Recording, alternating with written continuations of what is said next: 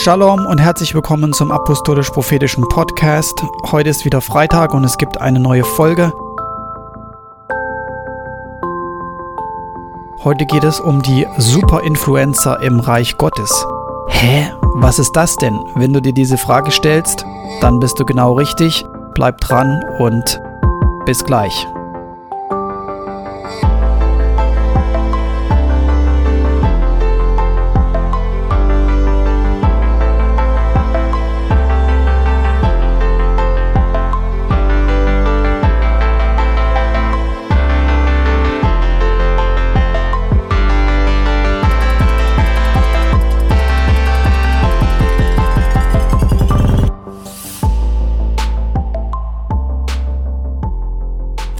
Heutige Thema ist die Superinfluencer im Reich Gottes. Genau, es ist ja eine Weile her, seit ich den letzten Podcast gemacht habe und das lag auch einfach mit daran, dass wir krank waren. Wir hatten Corona, waren positiv getestet worden und waren dann auch zwei Wochen in Quarantäne zu Hause. Und jetzt geht's uns schon wieder langsam besser. Diese Woche bin ich noch krankgeschrieben und zu Hause. Und ja, wir haben einen relativ milden Verlauf gehabt und viele Leute haben auch für uns gebetet. Trotzdem war es anders als alles, was wir bis jetzt an, vorher an Erkrankung hatten. Also anders als eine Erkältung, die nach drei Tagen vorbei ist, waren wir über eine Woche lang total schlapp, matt, ohne Kraft und dann noch mit drei kleinen Kindern zu Hause. Da kann man sich vorstellen, das war nicht so prickelnd. Gott sei Dank ist es jetzt aber schon besser und wir haben es gut überstanden. Ich möchte es natürlich trotzdem keinem empfehlen. Und vor allen Dingen nicht, wenn man kleine Kinder hat. Okay. In der Zeit, wenn man dann zu Hause ist und nicht raus kann, ist man natürlich auch viel im Internet. Und eine Sache, die mich ziemlich beschäftigt hat, genau darum soll es heute gehen, womit ich mich auch ein bisschen beschäftigt habe und die mich auch so ein bisschen geschockt hat, ich habe mir viele Videos angeguckt äh, auf YouTube. Macht ihr wahrscheinlich auch.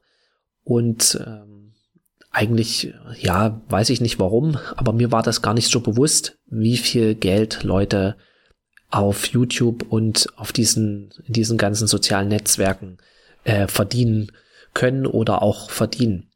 Und da war ich schon ganz schön geschockt. Manche, die, die reden da auch ganz offen drüber und erklären das in ihren Videos, dass sie 7000, 10.000 Euro im Monat verdienen und quasi ein Leben haben, wo sie, könnte man sagen, sich alle Wünsche erfüllen können, wunschlos glücklich sind, das, was ja viele Menschen sich einfach wünschen. Ja, viele Menschen außerhalb vom Reich Gottes, aber natürlich auch viele Christen wünschen sich, dass sie mehr Geld haben, dass sie sich äh, bestimmte Wünsche erfüllen können, in den Urlaub fahren können, auch dahin vielleicht, wo sie hin wollen und nicht nur das, was sie sich gerade leisten können. Und das ist auch, denke ich, ganz menschlich. Trotzdem ist es, sage ich mal so, kann man da auch äh, in eine Schieflage geraten. Und genau darum soll es heute gehen, wie Gott das eigentlich sieht, dieses Thema und warum es auch, ich sag's mal so, Influencer im Reich Gottes gibt. Ähm, schon immer gab und auch immer geben wird und warum Gott das auch überhaupt möchte und wie das aber im Sinne von Gott aussieht. Okay, genau darum soll es heute gehen.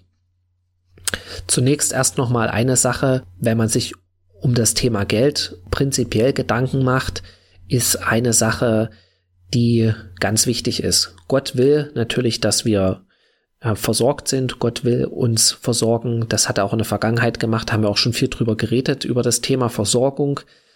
Äh, übernatürlich macht Gott das, aber auch auf ganz natürliche Art und Weise, indem wir arbeiten gehen oder indem Gott uns eine gute Arbeit gibt, uns eine Tür aufmacht, dass wir unsere Familie versorgen können. Und das ist auch richtig und gut so. Und da gibt es viele Beispiele in der Bibel, wie Hiob, Abraham, Josef, da haben wir schon drüber geredet, die auch wohlhabend waren, aber trotzdem auch durch Zeiten von Mangel gegangen sind, manchmal auch über Jahre. Und wo Gott sie auch was gelehrt hat, was auch ganz wichtig ist. Und genau darüber haben wir schon alles geredet, möchte ich jetzt nicht nochmal alles wiederholen. Könnt ihr euch gerne die Folgen von vorher anhören, wo wir diese Themen besprochen haben. Eine Sache, die aber ganz wichtig ist, ist, dass wir schon unterscheiden müssen zwischen dem Zeitgeist und ich sag mal dem, was die Welt vorlebt und lebt, äh, die Gott nicht kennt und dem, was das, was der Standard im Reich Gottes ist. Und da gibt's eine gute Bibelstelle, das ist im Epheserbrief, Kapitel 5, Vers 5.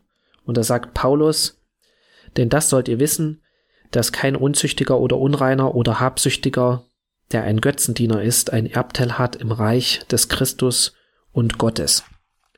Ja, also jetzt äh, soll es um das Wort habsüchtig gehen, beziehungsweise das, was hier Paulus sagt. Habsüchtig ist jemand, der immer mehr haben will. Ja, der immer noch mehr haben will oder immer noch das haben will, was er noch nicht hat. Natürlich können wir auch Wünsche haben und uns Dinge wünschen. Dagegen hat auch Gott überhaupt nichts.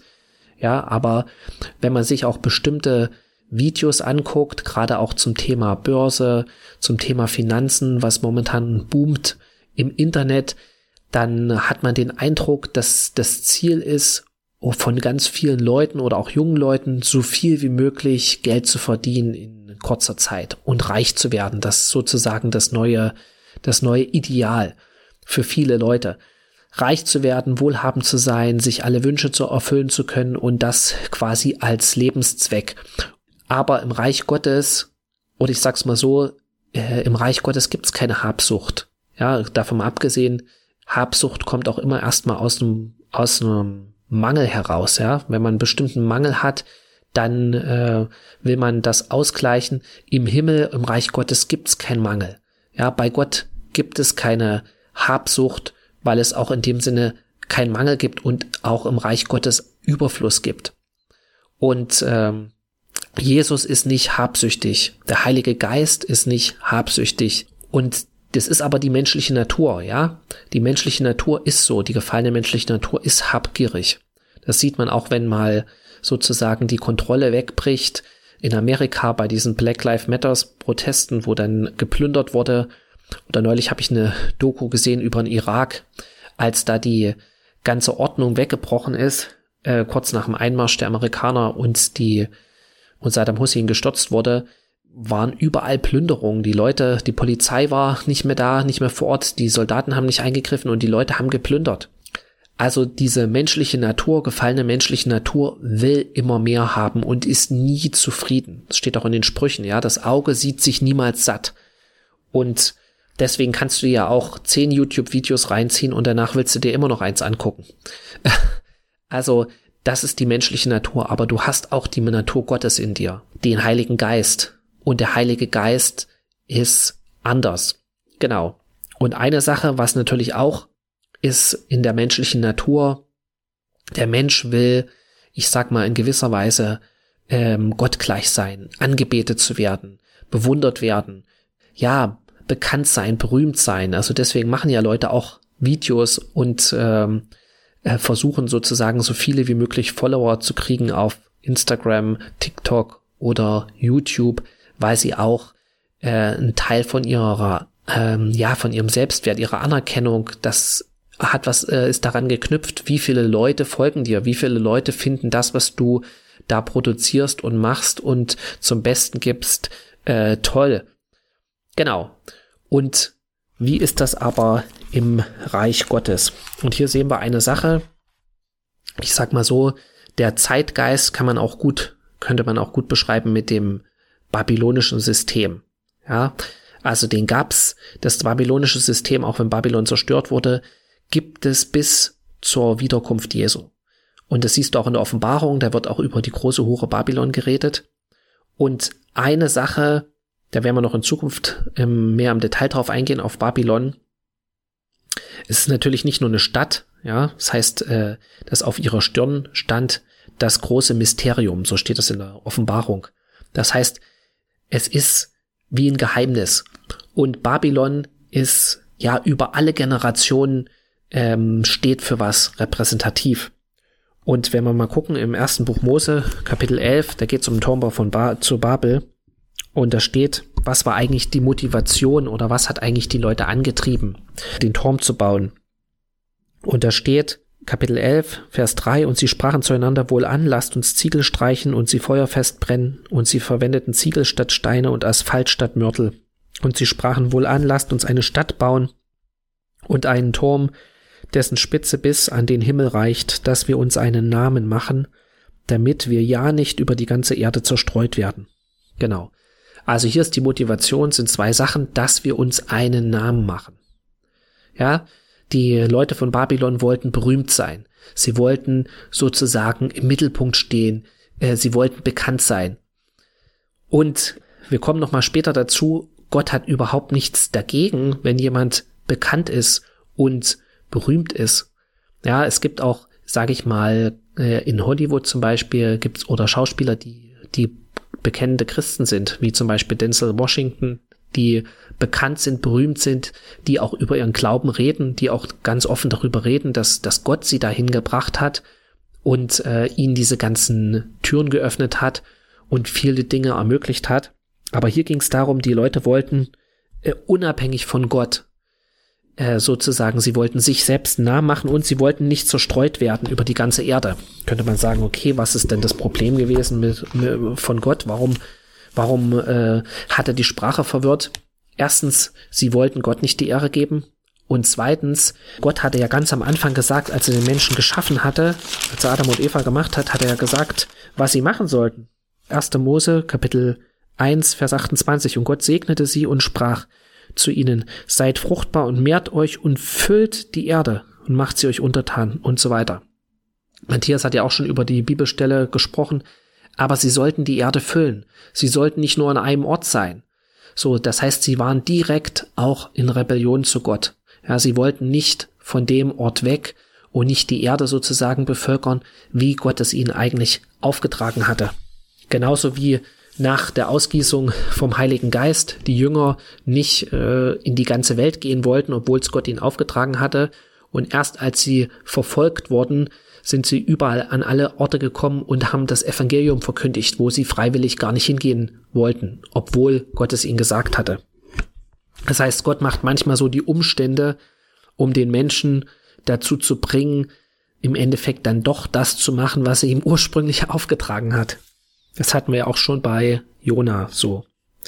Okay, aber wenn man jetzt weitergeht, der Gegenentwurf zu diesem babylonischen System ist das, was Gott mit Abraham gemacht hat. Und das ist in äh, 1. Mose 12, hatten wir auch schon öfters. Genau, und da sagt ja Gott, als er ihn sozusagen rausführt und sagt, er soll in das Land, was er ihm zeigt, Vers 2, und ich will dich zu einem großen Volk machen und dich segnen und deinen Namen groß machen und du sollst ein Segen sein. Das heißt, Gott hat überhaupt nichts dagegen, dass Abrahams Name groß ist. Aber das ist ein riesengroßer Unterschied. Hier steht, ich will deinen Namen groß machen.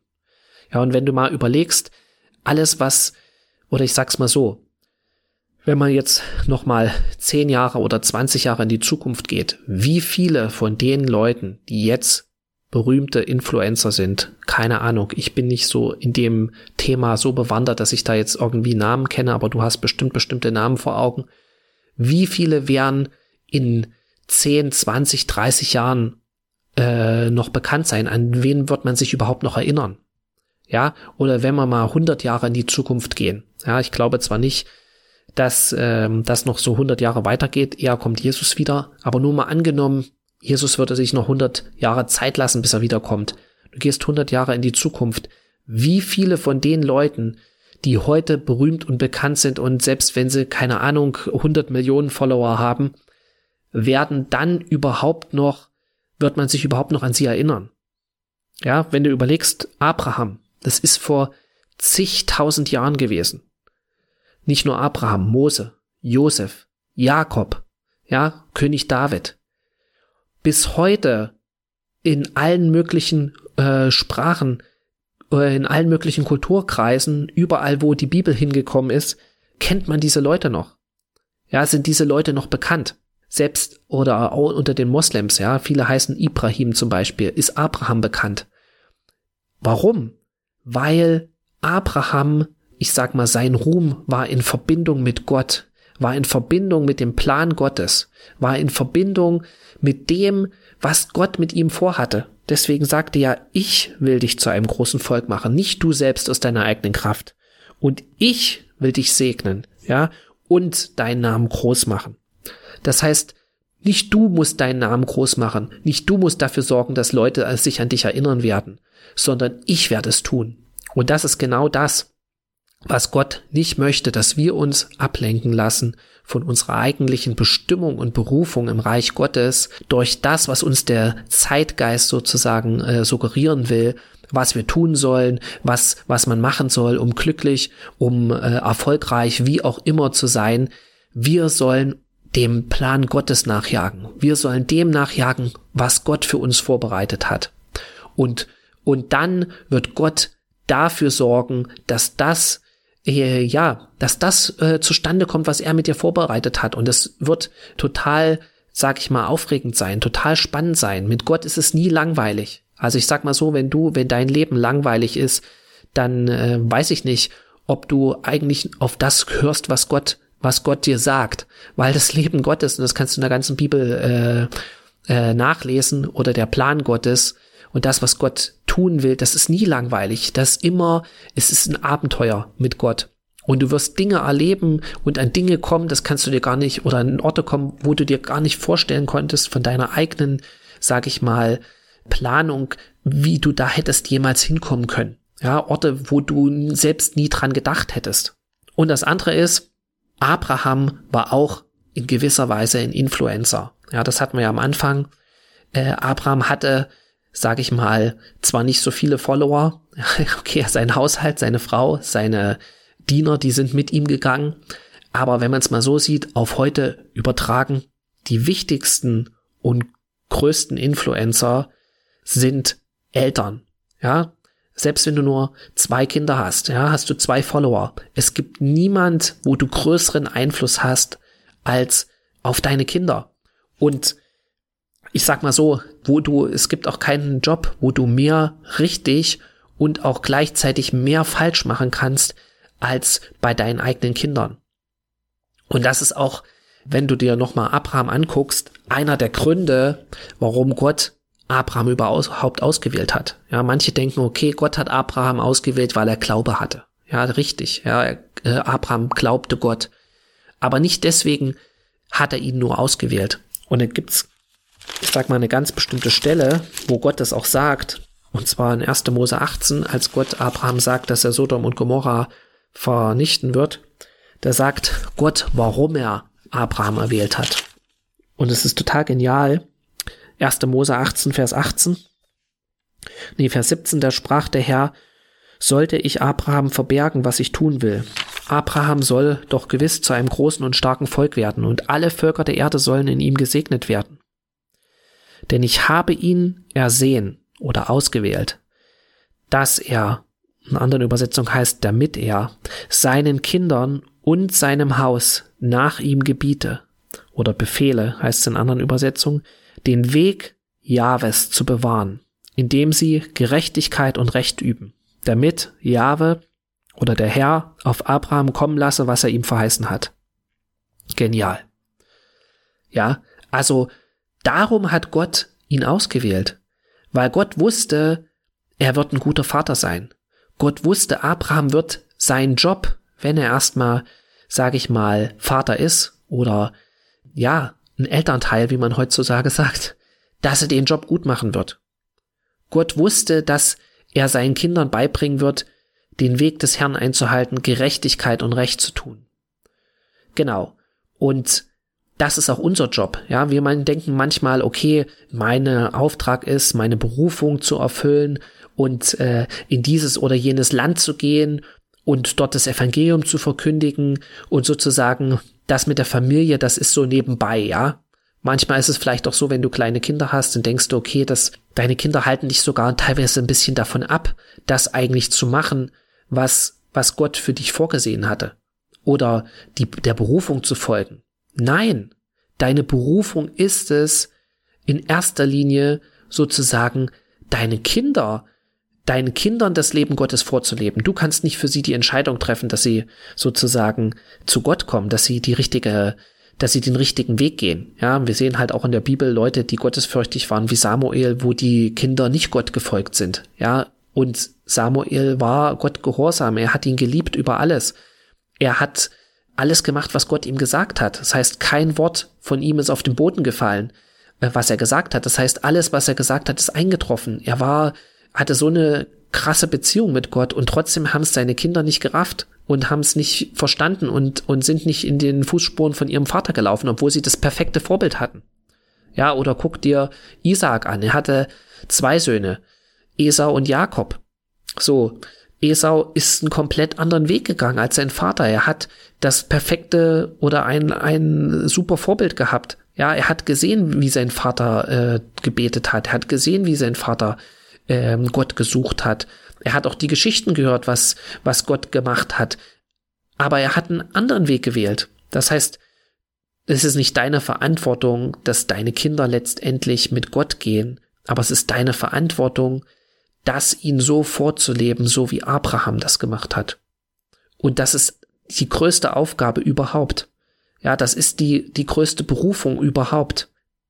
Und nicht deine Kinder sozusagen für deine Berufung zu opfern oder das Wohl deiner Kinder sozusagen hinten anzustellen und dann noch sozusagen das religiös noch zu rechtfertigen mit irgendwelchen Bibelstellen. Ja, wie, Jesus sagt, wer äh, Kinder mehr liebt als mich, ist meiner nicht wert. Ja, und das aus dem Kontext gerissen, sozusagen nochmal zusammenfassend, Gott möchte, dass wir Influencer sind. Aber wir sind ganz andere Influencer. Ja, Gott hat nichts, natürlich nichts dagegen, wenn du irgendwie einen YouTube-Kanal hast und 100.000 äh, Follower hast äh, und damit Geld verdienst, wie auch immer, äh, sei dir gegönnt. Aber unser Ziel soll es in erster Linie sein, in dem Wegen Gottes zu gehen. Dass sein Name groß wird, dass er berühmt wird, sozusagen, und wir uns dafür gebrauchen lassen. Und dass wir natürlich für unsere Kinder ein Vorbild sind und ihnen zeigen, wie man den Weg Gottes geht. In diesem Sinne wünsche ich euch einen schönen Schabbat. Äh, seid gesegnet. Bis zum nächsten Mal.